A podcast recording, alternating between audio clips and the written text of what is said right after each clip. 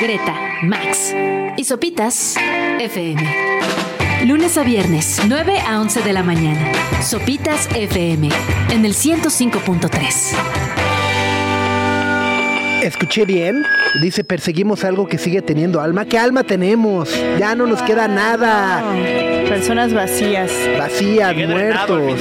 Exacto, ya es diciembre, ya a estas alturas ya no hay nada.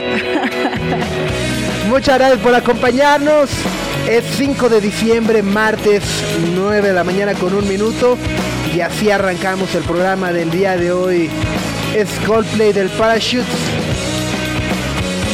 Para azotarse. Esta es Shiver. Buenos días.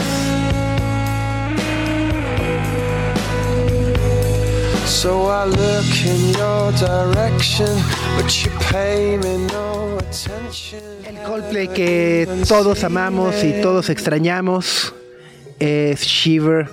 A las 9 de la mañana con 6 minutos en este martes, en el que hay muchas cosas que platicar. Max Gre, buen día. Hola Subs, ¿cómo estás?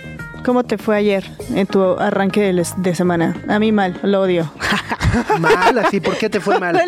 Pues no sé, hace frío. Ya nadie está, todo el mundo está trabajando a medias. ¿Sí? Ya se empiezan a acabar las cosas. Sí, sí, sí. Yo trabajé Sí, muchísimo. sí, en ayer. sopitas.com estamos a full. O sea, no Ah, sé si no. tú estés trabajando a medias. Yo ayer Si trabajé. quieres que platiquemos RH, atención.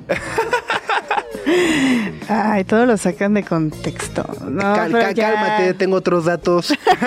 No, pero ya empieza a bajar como el ritmo de trabajo, pero el ritmo de la vida no. Entonces, ese, ese nunca es baja. complicado. Ese nunca baja. Ya hasta Daddy Yankee dijo, ¿no? Ya va, ¿qué- qué? ¿Que va a evangelizar el mundo? No me sigan a mí, sigan a Jesús. Sí, no, ya que se retira el reggaetón, se aventó ahí un discurso bastante largo en su último concierto y dijo que iba a evangel- evangelizar al mundo.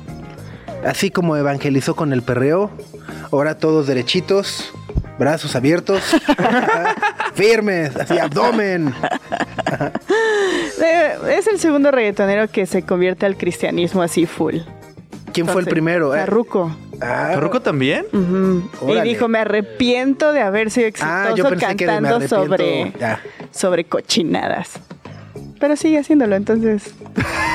Puta, también hay que pagar la renta, ¿verdad? Supongo ¿Por que qué? Porque está peleada una con otra, digo. Se puede perrear con, con Cristo en mente. No, no des ideas. Ya, o sea, ya con, ya, ya, ya con Creed y todas las bandas de rock casi cristiano y demás tenemos suficiente. Entonces, ajá. Ya, ya hay un género que lo aborda. Con Ya, eso ¿pa' qué tenemos, otro? ajá. Este, o sea, y todo bien, pues. Cada quien le, ahora sí que cada quien le canta a su santo. A su ¿no? santo. Perreo hacia el cielo. Ajá. Uy, ese es más arriba. Sube, sube. Y luego, Max también, ayer se. Después de que se filtrara, eh, Rockstar Games decidió lanzar eh, el tráiler de Grand Theft Auto 6, aunque saldrá hasta el 2025. Sí, se eh, estaban anunciando y es un juego muy, muy esperado porque van más de 10 años de que Grand Es Theft un Auto clásico, sí. se, se estrenó, entonces todo el mundo quería ver qué iba a pasar y supuestamente lo iban a lanzar hoy en la mañana. Pero ayer se les filtró y dijeron, pues ya, si ya todo lo vieron, mejor veanlo directo de nuestra página. Entonces sacaron el tráiler y se ve bastante interesante porque es como el regreso a Vice City, que es una ciudad inspirada en Miami. en Miami, ajá, en los 80, sí. Exacto. Entonces va a tener toda esta pues estética de Miami y los como los eventos extraños que pasan en Grand Theft Auto y una nueva un nuevo personaje que es una mujer latina que acaba de salir de la cárcel. Ella va a ser el Uh. personaje principal. Órale, Así el tipo- estereotipo de la mujer latina. Ay. Tipo Perdita Durango, así. Ojalá, ¿no? Gran personaje. Oye, pero ayer yo vi que había casi cientos de miles de personas esperando ver el tráiler. O sea, dijeron, ah, sale tal día. Y desde un día antes estaban miles y miles de personas esperando, Esperando. verlo. Ajá. Sí, es, Es que es- demasiado. ajá, o sea, sí es es que muy es un icónico, así. O sea, yo diría que podría ser este Pac-Man, Mario Bros. y tal vez Grand Theft Auto, ¿no? Por ahí. Son de los juegos más exitosos. El Grand Theft Auto 5 a la fecha sigue teniendo millones y miles de jugadores. Y pasó hace años. Entonces el 6 era muy esperado. Y parece que va a tener ahí una dinámica distinta porque son dos personajes, uno el nuevo, y van a ser ahí como un Bonnie y Clyde. Entonces como que juntos van a cometer crímenes. Mira, romantizando el crimen. Es, está, está brutal. Parte de lo que eh, nos perdimos o, o disfrutamos el día de ayer. Bueno, sin contar un Monday Night Football que se fue a tiempo extra entre los bengalíes de Cincinnati y los Jaguares. jaguares de Jacksonville. Una temporada caótica y horrible para los corebacks. Sí, ayer Trevor Lawrence. Ayer Trevor Lawrence. Pelas. eh, eh, los bengalíes jugaron también con su coreback suplente. Entonces hay una cantidad enorme de corebacks titulares lesionados y lesionados como de, de veras. O sea, Gacho, así de pelas toda la temporada, ¿no? A ver quién llega. Muy cañón. En la conferencia americana, que es una de las dos conferencias de la NFL, cinco de los siete equipos que están calificados a playoffs no tienen a su coreback titular. Cinco de los que. Órale, de los siete. Ajá. A ver. Los Steelers, Ajá. Que se lesionó bueno, Kenny lesionó Pickett. Kenny Pickett el domingo, los claro. bengalíes, Ajá. ya me estoy Cleve- enredando. Cleveland, Cleveland. ¿no? Los Eh, jaguares ahora. Jaguares. A ver, Kansas City tiene el suyo. Ajá. Ah, bueno, eh, Indianapolis. Indianapolis es el otro. Yo así de Kansas City tiene el suyo. El Eran Tu- cuatro, ¿no? El Tua. cuatro. ¿Cinco? Ah, Ah, porque es que ayer se lesionó el otro. ah, ya. No, no, no, terrible, terrible. Ajá. El, el Tua sigue. El, el Josh Allen sigue. Sigue. El Russell Wilson sigue. Ahí anda medio. Ajá. Ajá, o sea, es- es- está- le, le está yendo mal por malo, no porque esté lesionado. Exacto. ¿no? Lamar Jackson, que todas las temporadas igual sufre de Sí, sus es rodillitas, cierto, ahí sí, es sigue bien. cierto. Saber qué tal, pero sí ha sido una temporada llena de lesiones. Órale. Oye, ya por acá nos están eh, comentando en el canal de YouTube, dice, ya, o sea, ya nos vinieron a evangelizar de todos los este reggaetoneros que han volteado a, a Dios. Antes de Farruko fue Héctor el Fader Héctor y el después Fader. Julio, Voltio. Voltio. Mm. Héctor el Fader, pues hasta el nombre, ¿no? Yo creo que era una estrategia desde que nació. Así. Así es. Luego Carla Trujillo dice, buenos días, ¿cómo que Los Ángeles Azules? Sí, pues sí, lanzaron una nueva colaboración con Panteón Rococó y Carlos Santana. Eh, es una nueva canción. La guitarra es inconfundible de Santana. Y bueno, vamos a estar platicando con ellos en un ratito sobre esta rola. Estuvo bueno. Ayer también vino Zack Snyder a México. Sí, es cierto, con Sofía Butela. Butela. Ajá, para presentar Rebel Moon, que se estrena el 22 de diciembre en Netflix. Ok, ¿y Sí. qué tal? Eh, no puedo decir todavía Oh, nada de la, película. Bro, pero ¿qué tal Zack Snyder? Ah, No, porque, porque No, sí. sí. te dice, no puedes decir nada, ni que la viste, ni que no la viste, ni que existe, ni que... ajá, sí. Pero ayúdanos a hacerle ruido. Ah, Ah, no, pues no, pues, chido, ajá. órale, va. Como existe esa película. Mm, mm, mm, mm, mm. Ajá, Ajá. sí, no, sí. Nos hicieron firmar el peor embargo de mi vida, pero ajá. Vino Zack Snyder, tuvimos oportunidad de platicar con él y Sofía Butela a propósito de este estreno. Y es un, es un gran tipo.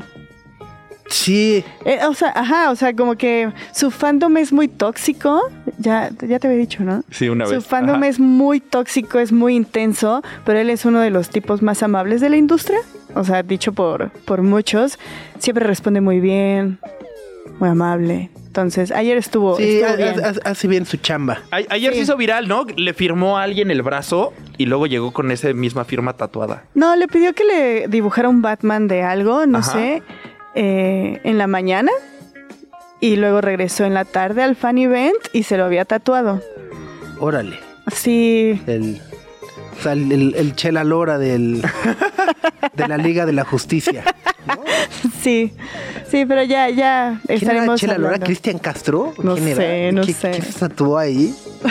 Ajá, sí, ¿no? Era o Enrique Iglesias, una onda así, Una ¿no? cosa así. Ajá. A ver, Chela Lora, autógrafo, tatuado. Ah, de Ricky Martin. Ah, Ricky Martin. Ah, de Ricky Martin. Bueno, pues sabía que alguien era, que era de en esa onda. Sí, estuvo, estuvo cerca. Fue. Ajá. Estaba, estaba en la liga. Pues bueno, además de Los Ángeles Azules, vamos a platicar con Sari Benítez. Estamos en diciembre. Ya se vale el Ugly Christmas Sweater, como pueden ver. Yo ya lo inauguré. Pero no está feo. Se No, salvó. Es que es de DXX. Cuidan mucho su. Mira, qué payaso. Aquí, aquí está. Ahí está. Ahí está. Ahí En unos días que Greta llegue con su reno así con pompones, ahí sí ya. Eh, bueno, pues ya se vale. ¿no? Y justo todo el mundo se anda enfilando al Guadalupe Reyes. ¿no? O al comentario de, ay, viene el... Pero yo festejo el Reyes Guadalupe. Tan peligroso. Ajá. y- Entonces, bueno, Sari Benítez de Historia Chiquita nos contará cómo diablos surgió esta celebración, costumbre, mito, pretexto. ¿Qué diablos es? Ajá, una sed de la mala bárbara, Ajá. pero. ¿Qué diablos es? ¿La justificación? ¿No? Bueno, eso nos va a contar Sari Benítez esta mañana. Greta, Max y Sopitas en el 105.3 FM. Ay, ay, ay. Ya estaba leyendo por acá eh, un estudio sobre lo que más quieren, lo- lo- los regalos. o- Es que no son artículos específicos, es más bien ¿qué, cuáles son los regalos más deseados en Estados Unidos Ok. por hombres y por mujeres. ¿Para Navidad o en Para general? Navidad. Ok. ¿no? Y entonces, eh, obviamente, el más deseado, tanto por hombres como por mujeres, es dinero, cash or transfer. el segundo regalo, pe- pero mi abuelita decía que es de mala educación regalar dinero. Pero es que el dinero no puede ser un regalo, ¿no? O sea, A- aparte está raro, así de que No ahí sé, te va tu regalo de Navidad. Ah, sí, y la ya, ya. captura de pantalla. Ahorita ¿Eh? Pedro Ferriz diciendo, no, díselo a los ninis. no". Pero sí está rarísimo. Si ahí te va tu regalo de Navidad y la captura de pantalla, el depósito, está. mo- está... digo, está, Ajá, es o de sea, mala que- educación, pero está cool. Pero o sea, no es un si, regalo. me, si me mandan eso así, Max, me, me sentiré obligado a enviar así mi OnlyFans. ahí está tu regalo de Navidad, ahí va el depósito. Ah, sí, gracias, ¿no? Trin, Gracias, ahí va. foto que desaparece. Ahí va el tuyo. Ajá. y una fotito de los pies así. bueno, está bien. Luego, el segundo, es, es- e- ese yo particularmente lo odio, que son vouchers o tarjetas de regalo para lugares en específico. ok. Pero ese es de hombres o mujeres. Eh. Los De dos, los Ah, dos. ok, ok, ok. ¿No? El tercer lugar, igual para los dos, es ropa o zapatos. Ah, sí. Sí. sí. Y no, regalo. zapatos no. Bueno, tenis o botas o. No, lo que sea. chanclas, lo que Es sea. complicado. Sí, luego no la tienes a la talla. Ajá. Ajá. O aprietan, porque es que estos son más, ¿no? estos son más angostos del frente, me salen los juanetes. me aprieta el juanete. Eh, y en a partir del cuarto es donde se empiezan como a separar eh, los, las preferencias entre hombres y mujeres, reafirmando un estereotipo de gen- no, del patriarcado. ¿no? Pero las mujeres, por ejemplo, en el cuarto lugar eh, está cosméticos, perfumes y cosas como de cuidado personal, Ajá. Ok. mientras que de los hombres es teléfonos, tabletas y accesorios. Salen igual de caros los dos. Sí, sí, entonces- sí, sí, sí, Ajá, la inversión es no, igual. como- Los dos ajá. es, ¿no? Luego, en el quinto lugar, las mujeres, joyas y relojes. Ok. Los hombres, comida y chupe.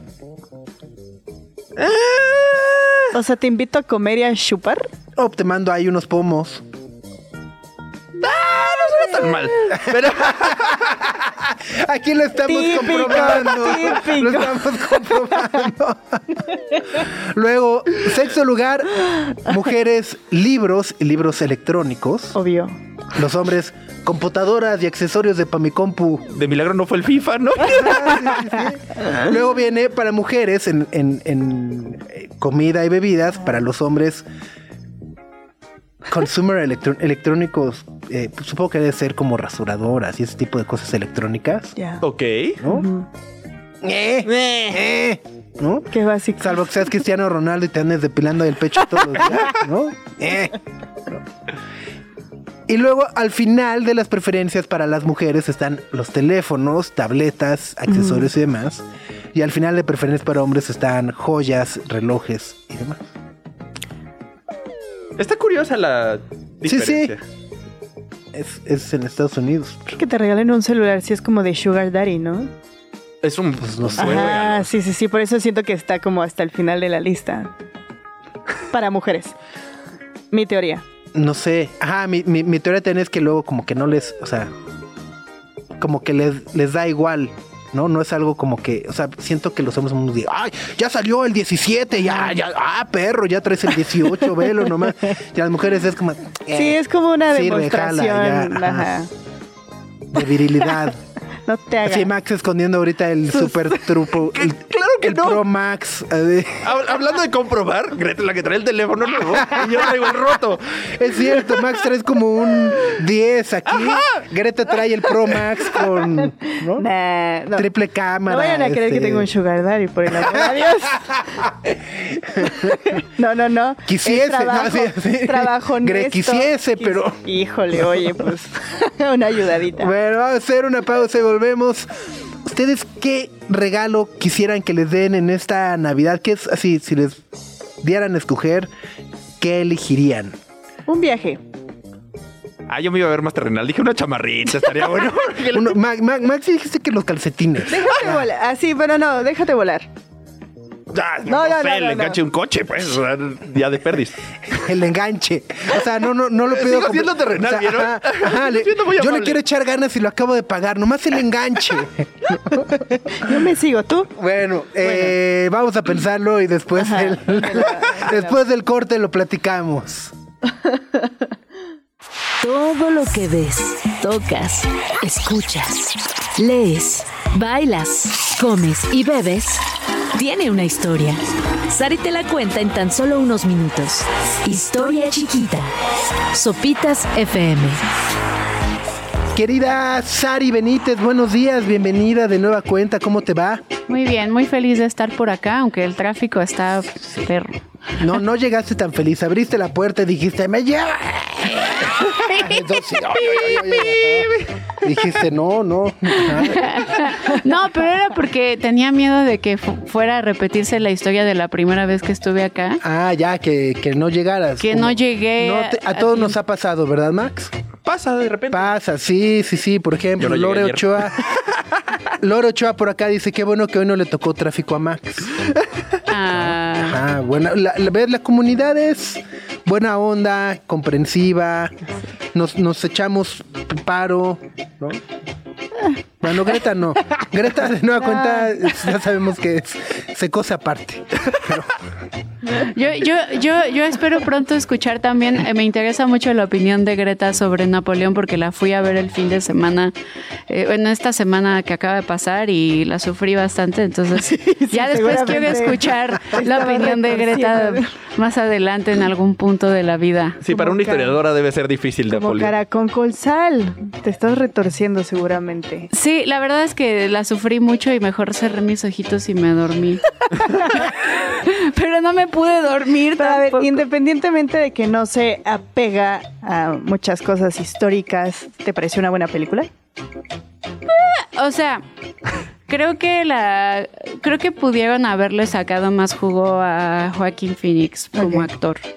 Pero la verdad es que me gusta mucho Vanessa Kirby y creo que lo hace muy bien, aunque sí está como raro que haya puesto a Vanessa Kirby más joven que o sea, porque en realidad Josefina era más grande, Más grande, que Napoleón. Entonces eso sí se me hizo extraño, pero pues la, o sea, toda la otra parte como la ambientación histórica siempre es, es un orgasmo para el ojo. Me gusta mucho como cuando hacen adecuaciones históricas y así. Downton. Abbey me encanta por eso, entonces. Ay, Downton Abbey.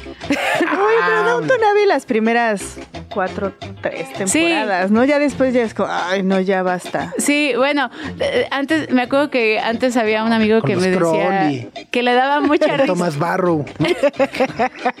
que le daba mucha risa porque era como, ¡Ah! la invitó a tomar el té. Así. Ah, sí, sí, sí, sí, sí. Y, y- y el señor Carson que me enseñó modales. Carson. Ah. Me encantaba ese personaje. Gracias, gracias a él aprendí cómo se come la carne. Ah, sí. Cómo se acomodan los cubiertos en la mesa. Ah, sí. Sí, de verdad. ¿o? No.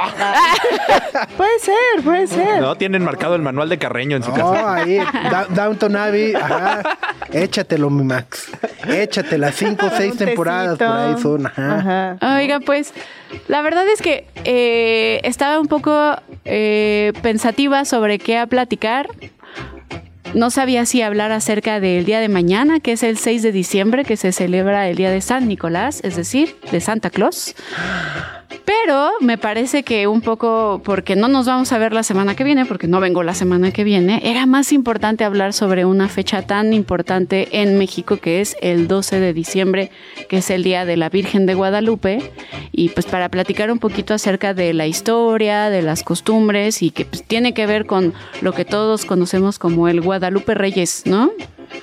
Totalmente, pero justo, a ver, eh, una de las cosas que, de, las de las principales dudas que tengo al respecto es, ¿qué es? ¿Es una celebración, conmemoración, costumbre, justificación para tomar? O sea, ¿qué es el Guadalupe Reyes en sí? ¿Cómo, Bueno. cómo lo clasificaríamos? Pues yo creo que el Guadalupe Reyes eh, se, se- se ha convertido en el siglo XXI en una justificación para hacer un festival de la comida y la bebida desde el 12 de diciembre hasta el 6 de enero. Aunque para mí yo creo que empieza desde el 2 de noviembre con pan de muerto y así, ¿no? O sea, siento que debería de ser- llamarse Día de Muertos Reyes porque hay gente que comienza ya desde el Día de Muertos. No sé si... San Valentín, si quieres. Ay. El 10 de mayo. Sí, muertos calendaria. Y ya como las Candelaria. señoras, ay, ya se acabó el año, ¿no? Así, ya nada más falta Día de Muertos, Navidad y se acaba el año, ¿no? Sí, sí, sí. Pero sí, es, es, es, una, es ahora una justificación para pues todas estas celebraciones que se van atravesando y que tienen que ver también con una situación muy importante en la población mexicana que es que la religión es pública. ¿No? Ok. Es decir, que la- el mexicano cuando está en estas celebraciones que tienen que ver con una, un, un catolicismo, pues se hacen muchas fiestas patronales, muchas cosas en la calle. Por eso fue tan importante y fue tan... eh, fuerte esta guerra, la guerra cristera, porque se trató de reducir eh, estas prácticas religiosas al espacio de lo íntimo, al espacio de lo privado, cuando México siempre ha sido, desde la religión católica, pues de celebraciones con cohetes, la calle, la Virgen que sale y la cargan y la llevan hasta, hasta el otro lado, ¿no? Entonces, para platicar un poquito eh, sobre la Virgen de Guadalupe, Guadalupe, perdón, hay que decir que bueno, cada 12 de diciembre se celebra en la Ciudad de México y en nuestro país usualmente la- a la Virgen de Guadalupe. Y eh, hay que tomar en cuenta que se le han hecho muchísimas modificaciones al templo original. Si han ido a donde la está la basílica. basílica, Ajá. está el templo viejito, que era la, la basílica viejita, y luego se hizo esta enorme basílica basada en el manto de la Virgen Ah, que hizo órale. Barragán y que tiene todavía una, una, este, ¿cómo se llama? Una mm, influencia de postridentista, que aquí tiene que ver con el concilio de Trento, que tiene que ver con Lutero y la contrarreforma, que ya creo que habíamos, no, estoy mal, habíamos platicado sobre la reforma protestante y cómo la reforma protestante eh, fue muy importante para la religión católica porque hizo que la religión católica buscara nuevas formas de transmitir, eh, pues, todo el dogma cristiano y por eso tenemos estas grandes eh, pinturas en las iglesias y luego se hicieron las catedrales con pequeñas eh, como templos donde también habían pequeñas misas y la Basílica de Guadalupe que se hizo con Ramírez Vázquez, perdón, pues obviamente retoma estas ideas de la eh, contrarreforma, así se llama. Ok. ¿No? Yo estoy sorprendido Órale, con sí, que sí, tenga sí. esa forma por el manto. Sí, yo también. no yo- tenía yo- ni la menor ajá. idea. Sí, si te fijas, ese es como el manto de la Virgen. Y es azulito verdecito, ¿no? Pero bueno, en realidad la Virgen de Guadalupe, lamento cortarles las alas, eh, su origen no es, no es de México. Ok. Es una Virgen extremeña. Es de España. Ok. ¿ok? Y tiene que ver mucho con la migración española que llegó a nuestro país. Y la Virgen de Guadalupe original, pues es del siglo XII. Su imagen está tallada en un cedro y es de un estilo románico de la Edad Media, evidentemente. Y de acuerdo con algunas fuentes, la palabra Guadalupe tiene tres significados.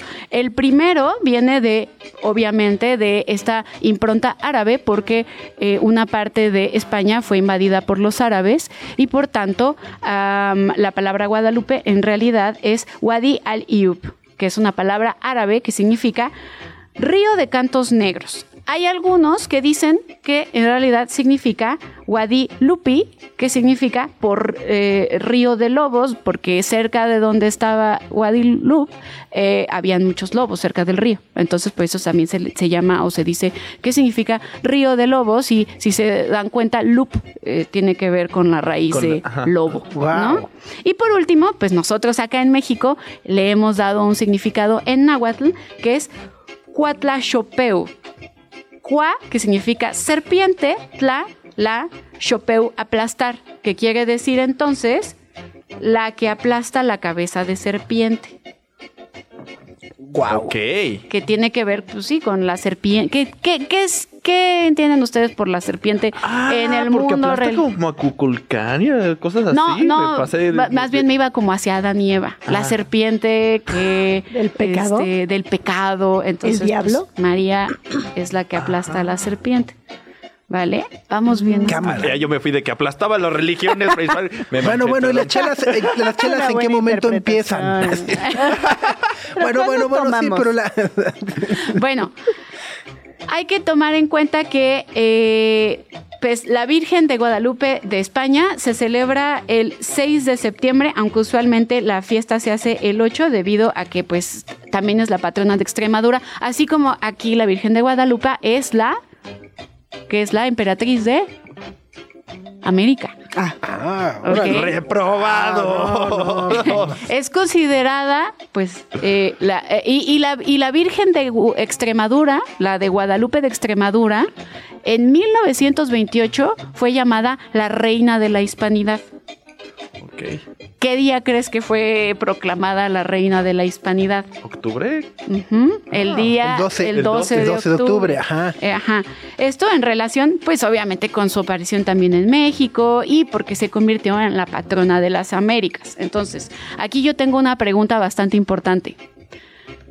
¿Ustedes han pensado o han considerado que aparte de la Virgen de Guadalupe existe alguna otra figura santa en América de esta época? Porque la Virgen de Guadalupe se apareció en el siglo XVI, XV, ¿no? ¿Han escuchado de alguna otra santa? Eh, o sea, mujer, Sí, feme- mujer. femenino, este, no. Ok, hay otra santa muy importante y que está de hecho en las puertas de nuestra catedral. En la, de- en la Catedral de México está tallada en la madera y es Santa Rosa de Lima. Es Ah. la primera santa americana. Oye, de, de un pueblo ahí era uno de los malos, malos de Eso te iba a decir, el nombre ha ido como ¿De que. dónde? De, De Malolandia, ¿no? De los... Sí, ¿Malolandia? es que, es que el nombre ya se adoptó para un cártel del que Ah, ese, ajá. Y- Exacto, el ajá. cártel de Santa Rosa de Lima, ¿no? Sí, exacto. No sabía. De, en Guanajuato, ¿no? Eh, ah, están por Guanajuato y se dedican principalmente al huachicol. Huachicol. Ajá. Ah, bueno, pues... Ajá. ¿Ves? Santa- Por, por eso ubicaba Santa Rosa de Lima. Bueno, ella es la primera santa canonizada del Nuevo Mundo y va a ser patrona también de Perú, América y Filipinas. Así como la Virgen de Guadalupe es patrona y reina y emperatriz de América y también su culto va a ser retomado en Filipinas, en Perú, etcétera, ¿no? Pero Santa Rosa de Lima nació en Perú. Llevó una vida de sobriedad como todas las santas y obviamente pues aspiró toda su vida a dar lo todo por los indígenas. Ahora, sobre la pregunta que hacía un poco Sopitas ahorita de, bueno, pero entonces a qué hora llegamos sí, con sí, las ya, chelas maestra, y, ¿qué hora, mis? y por qué? Bueno, es que la Virgen de Guadalupe tiene que ver con un imaginario católico muy importante que habla de las cinco apariciones. Pero en la religiosidad católica, pues el, el vino es algo que siempre está presente. O sea, las fiestas patronales se, se celebran con chela, Sí, vino. Bueno, mezcal, con vino, tequila, ajá. ¿No? Entonces, es- eso viene desde mucho tiempo atrás. Y viene un poco también por esta onda de la suntuosidad, de mostrar como buen católico que tienes este dinero para ofrecer a los demás, ¿no? ¿Hasta Ok. aquí quieren quedarse tantito?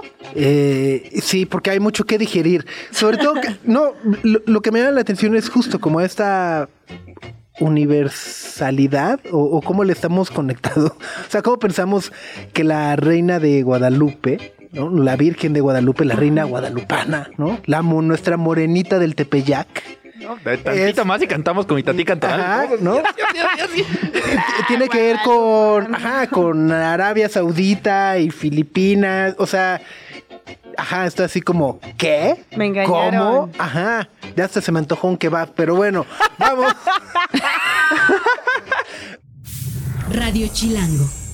Oye, pero bueno, estamos platicando con Sari Benítez de Historia Chiquita sobre el origen del Guadalupe Reyes. Ajá. Y bueno, después de toda esta introducción de Guadalupe, Cantalupe, en la Santa María, no, Santa Rosa de Lima, etcétera, etcétera, etcétera, eh, ¿dónde nos quedamos? Bueno, nos quedamos un poquito en hablar acerca de las apariciones y sobre por qué es que sabemos que la Virgen de Guadalupe sí apareció en México, porque pues ya hablamos de la Virgen extremeña de Guadalupe, pero por qué se dice que estuvo aquí. Y tiene que ver un poco con este señor que era San Juan Diego, que también era llamado Cuautlatuatzin, que después adquirió el nombre de Juan Diego porque él quiso ser eh, bautizado dentro de la religión católica. ¿Es un santo, Juan Diego? Claro, en el 2002 vino Juan Pablo II a canonizarlo. Ah, sabía. Gracias. Y la a- gente le gritaba, Juan Pablo, segundo, te quiere todo el mundo. Y Y luego, Juan Pablo, "Tú hermano, eres ya eres México. la Y espejitos. de Yo, ándale, yo me acuerdo que salí con un espejito a la ventana con de el los espe- y besé. sí. de porque pasa por el avión y veía él como la gente salía. Pero igual iba en pasillo y ni veía. Seguro ni se asomaba. Ajá, igual decía, no, yo shot pasillo. Pues yo sí me salí con mi espejito. Todos, pero no, no los vio, obvio. No, No. qué malvada. Iba viendo la carta de vinos. Greta, Greta cortándome las alas así. No, ni los vio, ya. Así es, Greta. Una, una- una- una disculpa, Sari. Eh, pero bueno, ajá. Entonces, Juan Dieguito eh, nació en Cotitlán en 1474 y él iba caminando en, eh, 10 años después de la conquista de México, en 1531, hacia Tlatelolco cuando se le aparece la Virgen y le dice, aquí quiero que construyan un templo y él le dice, ok, voy con el obispo, él va con el obispo y le dice, oiga, pues me manda a decir la Virgen que construye aquí un templo y él le dice, no te creo, entonces ese mismo día, este, la Virgen vuelve a insistir y este y entonces ahí va la segunda aparición. Después, eh, el día 10, obviamente el obispo le va a pedir pruebas a, a Juan Diego para decirle, oye, bueno, si se te apareció la Virgen necesito pruebas porque no te creo. Así que más tarde, Juan Diego se vuelve a encontrar a la Virgen, ahí va la tercera aparición, quien le dijo que regresara al día siguiente. La cosa es que al día siguiente uno de los tíos de Juan Diego estaba muy enfermo y había pedido un confesor para que le dieran los santos óleos y lo confesaran antes de morirse. Entonces Juan Diego trató de evitar encontrarse a la Virgen. ¿Quién evita encontrarse a la Virgen, no? Ay, yo lo evitaría, me daría miedo. ¿Por qué? Que te aparezca uno. Ah, pero no fuera Nosferatu, porque, ay, mi Nosferatu. Vamos a tomarnos una foto. Bueno, Aparte, viendo Google Maps, la caminata de Cuautitlán a Tlatelolco es de seis horas y media. Yo creo que intentó cortar camino en una de esas. Sí, pero él lo que no quería era que le tomara tiempo la virgencita, pero de todas maneras así de ¡zas! Y no dije otra cosa porque está feo decir groserías aquí al aire. Y entonces se le aparece y le dice, ¿qué pasó, mi rey? Y entonces eh, él, ella le dice, "Oh, pues, ¿por qué me estás cortando camino? ¿Por qué no me quieres ver? Y entonces le dice, es que traigo prisa porque mi tío se está muriendo. Y entonces aquí es donde le dice, muy en resumidas, porque es más largo, la frase que vemos en muchos lados que dice, no estoy yo aquí, que soy tu madre. Y ahí es donde ella le promete que su tío no se va a morir, que es mal, ya está sano, que mejor no esté huyendo de ella, porque pues le urge que se ponga las Así, pilas después para del que templo vemos. templo. Ajá, esa es la cuarta aparición y la Virgen le promete que eh, el tío había sanado, por lo que eh, le dice, vete al cerro, en estas épocas hace frío, así que no crecen flores, y le dice, recoge unas rosas de Castilla, y recoge las rosas de Castilla, que son raras en esta época, y las pone en su tilma, así como haciendo casita, y le dice, así te vas cargándolas hasta con el obispo, y cuando llega con el obispo, se suelta la tilma y obviamente pues caen las rosas y se ve la imagen que hoy conocemos de la Virgen de Guadalupe. Ok. ¿Y las chelas? ¿Y las chelas a qué hora? Las chelas están en el cerro del Tepeyac donde puedes ir a jurar para no tomar.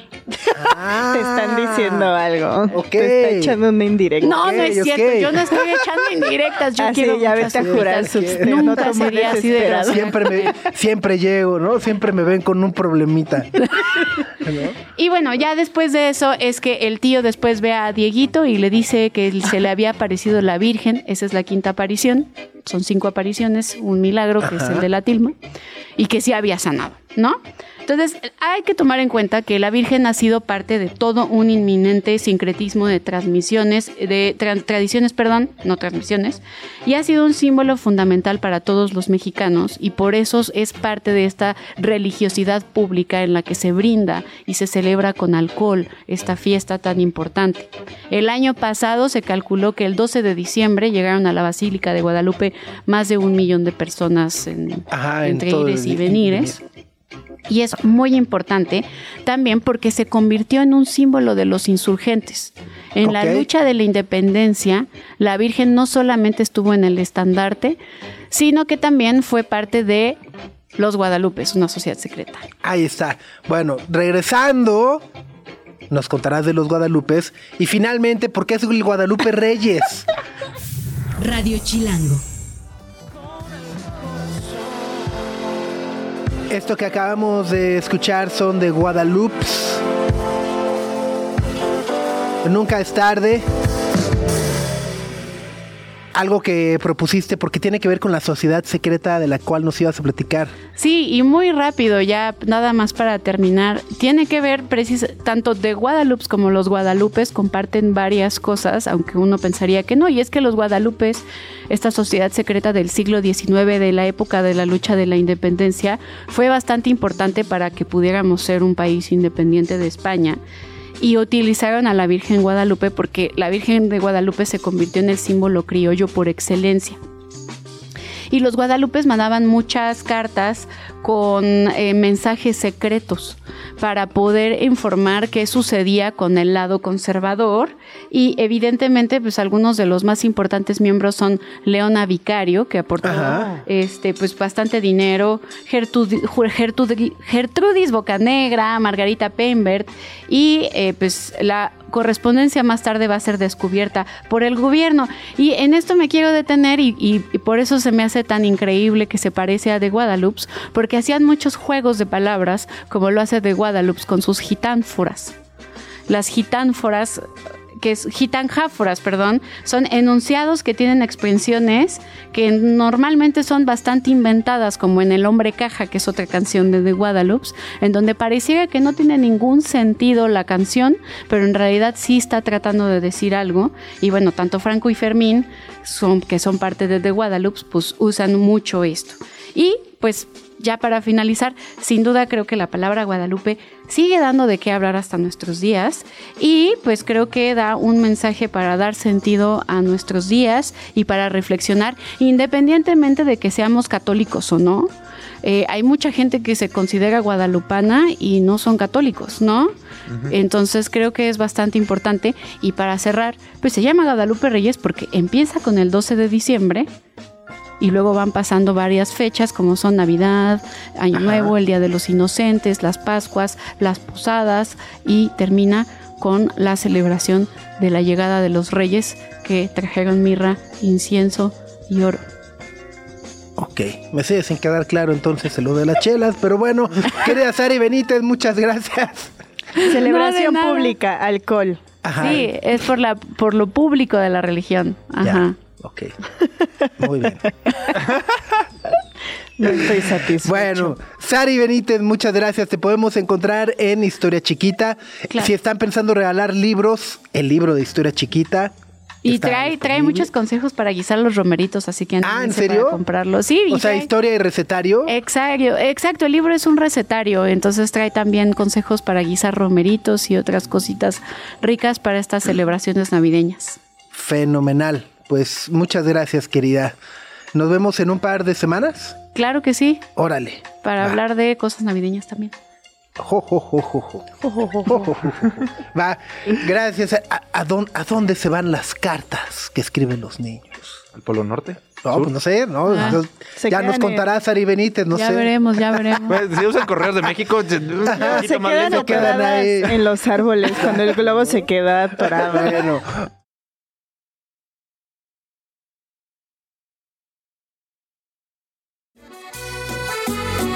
Patrimonio de la humanidad son los ángeles azules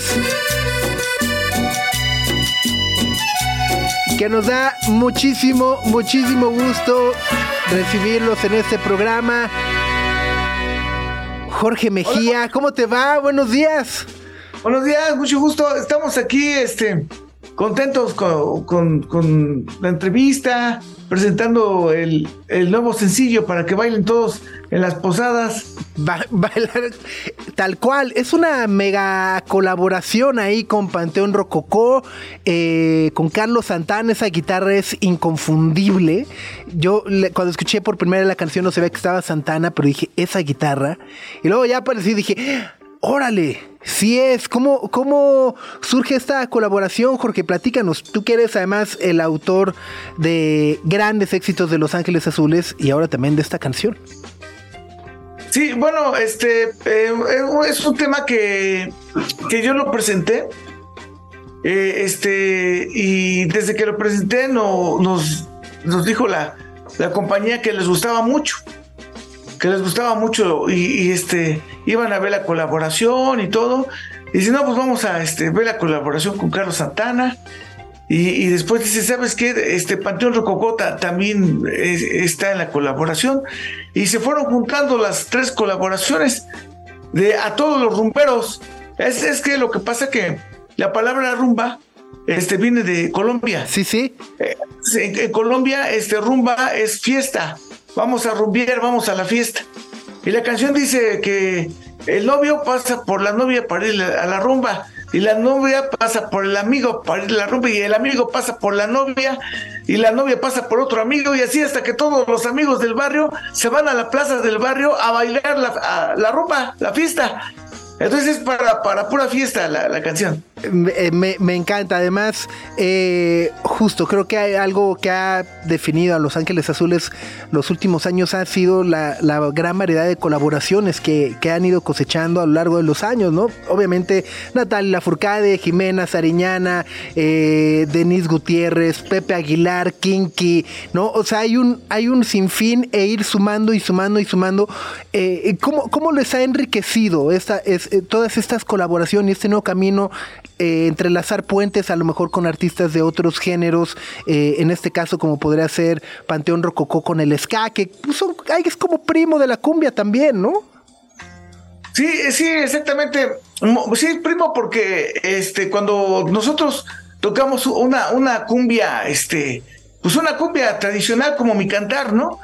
Este, empieza una cumbia, este, toda, se puede decir que de la selva tropical, ¿no? ¿Por qué será que tu cantar trae un ritmo de cumbia? ¿Por qué será que tu cantar a lo lejos se escucha con un eco de pregonar? Entonces, ese tipo de canción de, de- de tropical, ¿no? Así como que están bien, bien cantando este, pues, la cumbia de, de antes, ¿no?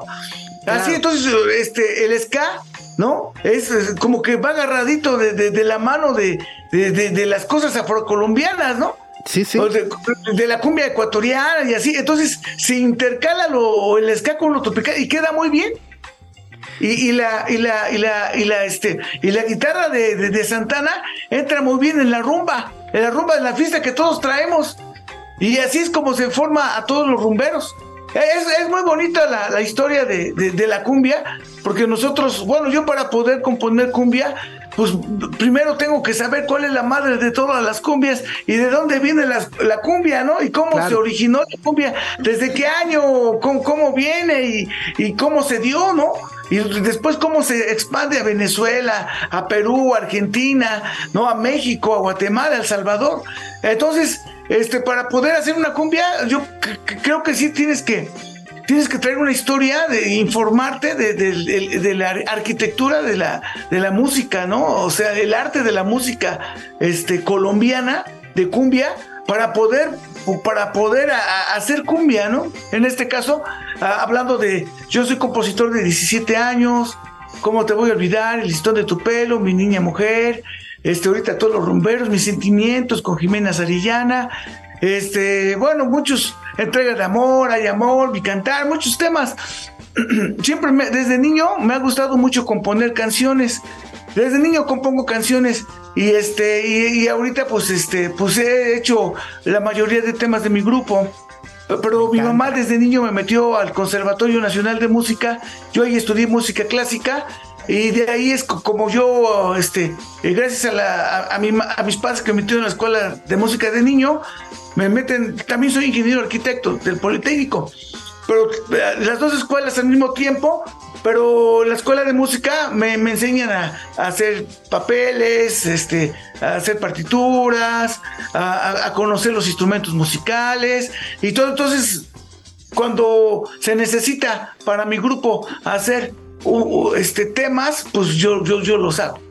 Oye Jorge, creo que estás diciendo algo muy interesante respecto a reconocer como toda la historia, en este caso de la cumbia, pero también como la historia musical y eres de conservatorio y todo eso. Y creo que justamente todo ese conocimiento que tienes musicalmente hablando, no solo del género, es lo que ha permitido que Los Ángeles Azules, yo me atrevería a decir, sean los pioneros en romper como todas esas barreras de género que antes creíamos que estaban como tan, tan peleadas, sobre todo en nuestro país. Y justamente te quería preguntar por o sea, realmente sí fue una sorpresa y fue una sorpresa agradable verlos un ratito en el Flow Fest, que es un festival de reggaetón y de un género muy específico, género urbano, se escucha trap, se escucha algo de rap, pero verlos ahí en el escenario y que la gente se prendiera tanto y que la gente le hubiera gustado verlos mucho más tiempo, incluso como un acto que formara parte, justo me hace, o sea, me hace pensar que son Los Ángeles Azules la agrupación que rompe las barreras eh, de género en México y que lo va a continuar haciendo. Y esta nueva canción sigue siendo la prueba de ello. Sí, mira, todo empezó cuando, cuando fuimos en, en el 2013 al Vive Latino. Y, y, oye, ¿qué, qué, va a hacer un grupo de cumbia al Vive Latino? ¿No? Si el Vive Latino es otro tipo de- de música. Entonces empezaron a decirnos los internautas, ¿no? No, pues Los Ángeles Azules, pues, ¿qué van a hacer ahí? ¿No? Corren el riesgo de que les chiflen y los bajen del escenario, ¿no? Eh, Entonces, pues dicen, pues sabes que vamos a este, pues que vayan. Y la sorpresa de nosotros fue de que habían en, un, tramo de largo de, de- de terreno, ¿no? De una área considerable, habían 40 mil personas. Y, y- y todos los niños que se encontraban ahí empeza- empezaron a gritar que querían la canción de 17 años. 17, 17, 17. Entonces ahí nos dimos cuenta que, este, que les gustaba nuestra música. También a los jóvenes que les gustaba a lo mejor el pop, el rock. También les gustaba nuestra música porque entramos con la de 17 años. Y de ahí nos dimos cuenta que la compañía se dio cuenta que podíamos ir a festivales de rock, podíamos ir a Coachella, eh, a Long Beach, allá donde, donde fue el otro festival en Long Beach, y así eh, como, como ahorita el festival Bésame Mucho. Entonces sí, es, nos empezaron a meter en festivales que no nomás eran tropicales, sino tam- también, también rockeros, poperos, de música urbana. Oye, Jorge, y eh, ah, estaba viendo el video de esta nueva canción que estrenaron con Panteón Rococó, con Carlos Santana, que se llama Todos los Rumberos, y me llama mucho la atención la playera que trae el cantante de Panteón Rococó, que dice que la cumbia es el nuevo punk.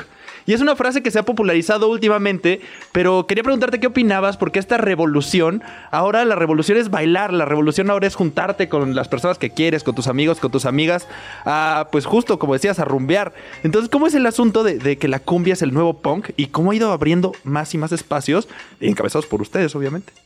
Eh, Sí, mira, hay un secreto en la cumbia. Hay un secreto en la cumbia. Este, el secreto puede ser en cuatro pasos, ¿no?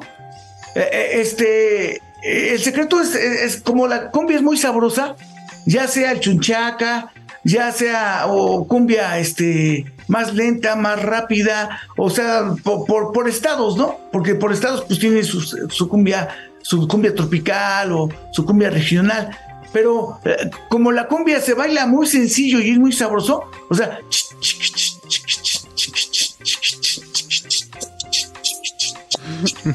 como es sencillo, pues toda la gente la puede bailar, toda la gente la puede disfrutar a su manera, toda la gente se, se puede mover a su manera, como quieran, moverse, ¿no? No es tan difícil.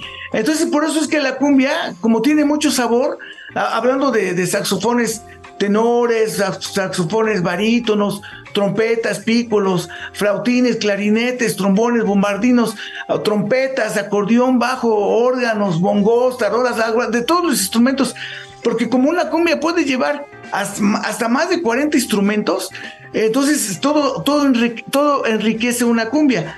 Entonces se siente tanto el sabor de una cumbia que entra en Veracruz, entra en Chiapas, entra en Monterrey, entra en Nayarit, en Colima, entra en todos lados. Entonces, entonces es, es, por eso dice, es que se pluraliza la, la cumbia, este ritmo se hace plural, porque es a, nivel este, a, a nivel sociedad, ¿no? Todas las sociedades ahorita están bailando una cumbia, ¿no? ¿Por qué? Porque pues como que les gusta el ritmo. Ese, ese es algo, ese es algo muy, muy bonito porque finalmente dicen que este, que la cumbia mexicana o, y, y- la cu- cumbia mexicana como la de nosotros o, o cumbia colombiana se va todo el mundo y ahora ya la bailan en Rusia, ya la bailan en, en Tokio, ya, ya la bailan en España, ya la bailan en todo, en todo el mundo, muchos países la, la toman la, la- la cumbia para, para hacer fiestas en eventos. Dices, oye, vamos a una discoteca a Dubai, ¿no? Y van amigos míos a Dubai a una discoteca y están sonando Los Ángeles Azules ahí en una, una mezcla de una mezcla de canciones que trae, ¿no? Dice, oye, te escuché en Dubai, nos fuimos bien lejos y allá estaban ustedes para toda la gente de, muchos países, ¿no? Entonces sí se, se plura- pluralizó la, la- música en, en todo, en, en todos lados. Completamente. Pues Jorge, muchas gracias por el tiempo para platicar con nosotros esta mañana y a disfrutar de la cumbia, porque como dice los rumberos, qué bien todos suena la cumbia, bien sabrosa. Sí, bien sabrosa para. Y ahorita que vienen las posadas, pues para que todo el mundo baile. Exactamente. Muchas gracias, Jorge. a- ajá. Seis Los y invitamos siete, ¿no? Sí, sí, en el auditorio. De Estados Unidos. Ajá. Ahí está, listo. Pues son Los Sí. Ángeles Azules, acompañados por Carlos Santana y Panteón Rococó.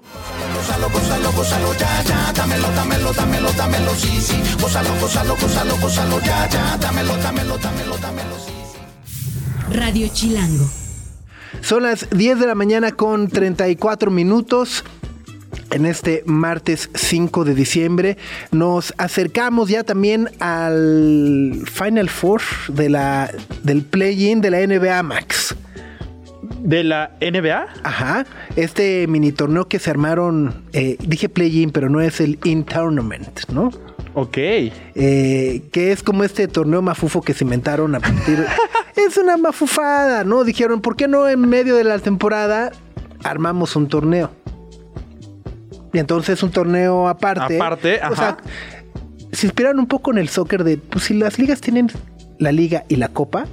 Sí, si México hace liguilla play-in, Ajá, ¿por qué exacto. nosotros no? Exacto, exacto. Entonces armaron su In-Season Tournament eh, que ya llega a su fin este fin de semana, valga la redundancia. Eh, hoy juegan los Bucks contra los Knicks, los Lakers contra los Suns, eh, los Celtics de Boston ayer pelaron, ¿no? Al igual que los Kings. Y bueno, lo que es interesante de este torneo ha sido la manera en la que la NBA eh, pues mandó pintar las canchas de los de los equipos, las duelas, que habitualmente, pues bueno, pues las hemos visto, siempre son con este color hueso, madera, muy bien ¿no? barnizado y demás. Eh, pues ahora para este torneo como que decidieron customizarlas y pintarlas de los colores de los equipos. Hay uno. una cancha que es de verde, sí, sí, sí, verde la- horrorosa. Hay una la de roja. los Hornets, ¿no? O sea, está esta que es Ajá. verde. No, hay una que es verde de los Celtic.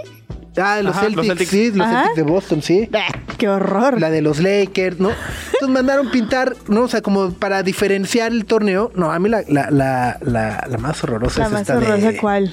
Híjole. de Phoenix, ¿no? La de los soles.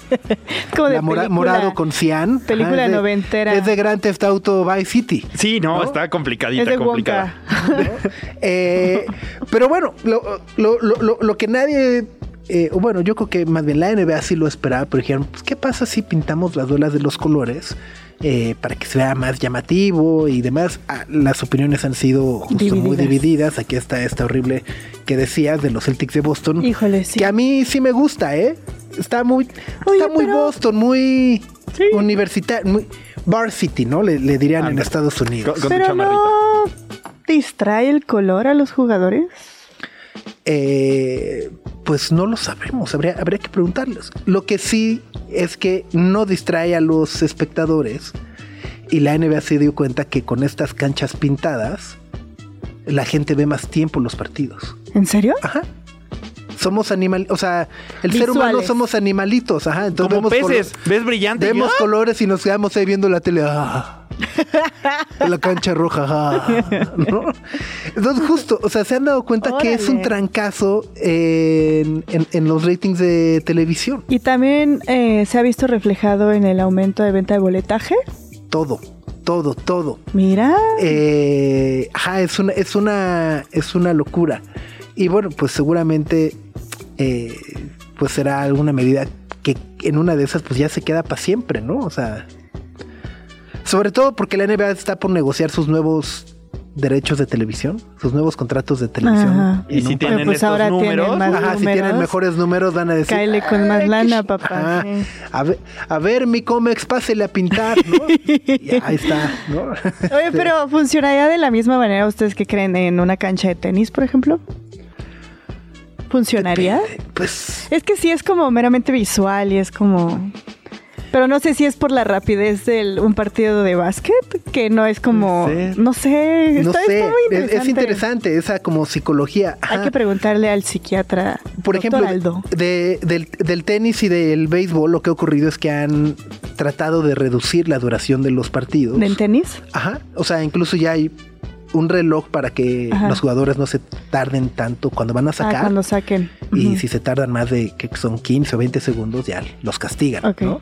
Y en el béisbol béis es hicieron lo algo mismo, similar. ¿no? Con los pitchers. Con los pitchers ya tienen un relojito para que no se tomen No todo su santo tanto, tiempo. claro. Porque los juegos de béisbol pasaban de tres horas y media a cuatro. Cuatro, ¿no? Todos. Sí. Y entonces esta temporada lograron reducirlos a dos horas y media. Pero pues aún así sigue siendo un Ujú. buen ratito. Un buen rato. Sí. Y luego es interesante lo, lo- lo que se está platicando eh, en, en el tenis de poder armar como una un circuito más unificado en el sentido de que hoy en día como está el calendario de tenis es que está el Grand Slam de Australia, ¿no? Y luego está el de Wimbledon, bueno, antes está Roland Garros, luego Wimbledon, luego Estados Unidos y cada uno como que se organiza por su lado. Y lo que están viendo es de, oigan, ¿y si nos unimos y hacemos una sola liga de los cuatro Grand Slams y negociamos los cuatro en conjunto? No, pues, ajá. Ajá, no, o sea, como que nos van a pagar más, Más. ¿no? Y tenemos más Ujú. patrocinios en vez de estar... Sí, es todo un machote. Ajá, ahí. y buscan hacer ya además incluir estos torneos que les llaman los Masters, que son los que eh, se disputan entre Grand Slam y Grand Slam. Eh, buscan involucrarlos para que sea como una liga competitiva durante todo el año, tipo la Fórmula 1. Ujú, Y entonces que al final de la temporada haya un campeón por puntos. Eh, pero bueno, es, es lo que está en charlas. Podría ponerse interesante. interesante. Ajá. Sí, sí. Eh, es, es- sí, es interesante, justo, ¿no? Pero- Podría ser más atractiva el resto de la temporada porque muchos, o sea, por ejemplo, yo no sigo el tenis tanto, solo veo pues, las finales de los Grand Slams.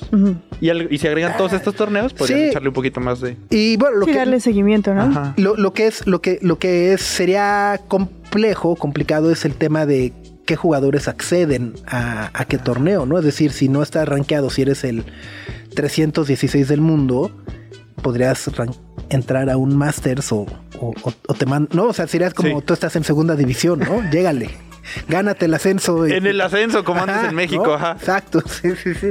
Eh, en fin, pues es interesante cómo está cambiando el deporte a nuestro alrededor. Greta, Max y Sopitas en el 105.3 FM. Oye, estábamos platicando ahorita fuera del aire que mañana la revista Time anuncia la, La persona, persona del, del año. año. Hoy anunció al deportista del año, ¿Quién que es? para ellos es Lionel Messi, eh, ¿por qué el no? atleta del año. Eh, porque en realidad lo único que hizo fue ganar este ¿El año. mundial? No, eso fue el año pasado. Pero no cuenta como para No. este también. No, no. O sea, lo único que hizo fue ganar la League's Cup, ¿no? O sea, vaya, se entiende desde el punto de vista de ser una revista estadounidense que evalúa el impacto que tuvo Lionel Messi en el, la MLS, ¿no? El fervor, en el. ¿no? En la cultura pop.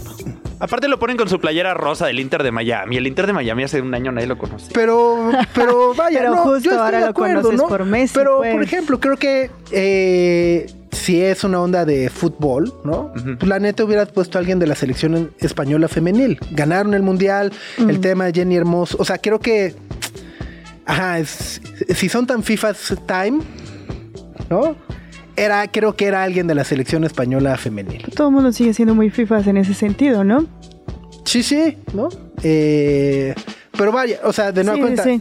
al ser, a lo mejor, y, y, no, Time está aplicando la de, este, la NBA o el Super Bowl de somos campeones del mundo, pero nomás son, compiten con Estados Unidos, para Ajá. ellos a lo mejor es para todo el mundo y nomás es el impacto que tuvo Messi en, Miami. Estados Unidos. Y tan tan, ¿no? Y la ilustración está chistosa. Si ven la portada de Time con Messi, como que no le hicieron un favorcito.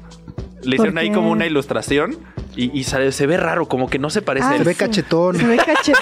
Se ve, es que se ve como así todos nosotros después del recalentado, ¿no? Ándale, ajá. O sea, tantito hinchadito es el recalentado. Ajá, así. como que se le subió el con- sodio de las papas o algo Todavía así. con comida en la boca. Sí, sí, sí, como sí. pelicano. Pero bueno, hablando de esas listas, eh, bueno, la revista Forbes ves que además luego cada año anuncia también el 30 for 30, la lista de personajes más prestigiosos, los 30 personajes más prestigiosos menores de 30 años. Pero este año además sacaron, justo reconocieron su Hall of Shame, le llaman, que es la lista o, o hicieron una recopilación de los personajes que en algún momento ellos mismos nominaron como "Ah, talentazo, menor de 30 años y que resultaron ser un fiasco. Entre ellos, obviamente, está Sam Barkman Fried, eh, que es el fundador y protagonista de este megafraude que fue FTX de criptomonedas, que ahora está en juicio y demás por haberse embaucado a no sé cuántas personas, ¿no? Eh, está también por ahí, justo me llama mucho la atención eh, que hay mucho de criptomonedas, ¿no? Está Caroline Ellison, que es CEO de Alameda Research, que es la compañía, el trading eh, firm de Sam Backman Fried, ¿no? O sea, su, co- su, su compa ahí, ¿no? Eh, está esta otra chica, eh, Charlie Javis, que también lanzó otra startup de dinero, ¿no? Con la que defraudó a Morgan Chase. Está Martin Shkreli. Está ese maldito, ese sí. Ese, si lo recuerdan, Ese sí lo odiamos. es uno de los personajes más odiados en la historia de internet, el que le decían Pharma Bro, El Pharma, bro, exacto. que es un chavo millonario y luego compró una empresa farmacéutica y lo primero que hizo fue explotar el precio de las medicinas contra la diabetes Y el VIH. el VIH y otras infecciones de parásitos, pero lo subió de 17 dólares a 750 dólares. Y dijo, esto es un negocio. Después terminó en la cárcel y todo el mundo Sí, pues sí. le dio un poquito de gusto. Sí. Pero me gusta al menos que justo, ¿no? Como que hayan. eh, sepan reconocer de, bueno, pues sí, en algún momento dijimos, son unos cracks, resultaron ser unos trácalas de lo peor. Eh, me, me, me cayó bien esa lista de, de la revista Forbes, ¿no? Oye, y, y y hablando de temas financieros, eh, en la sección e- de economía, ¿no?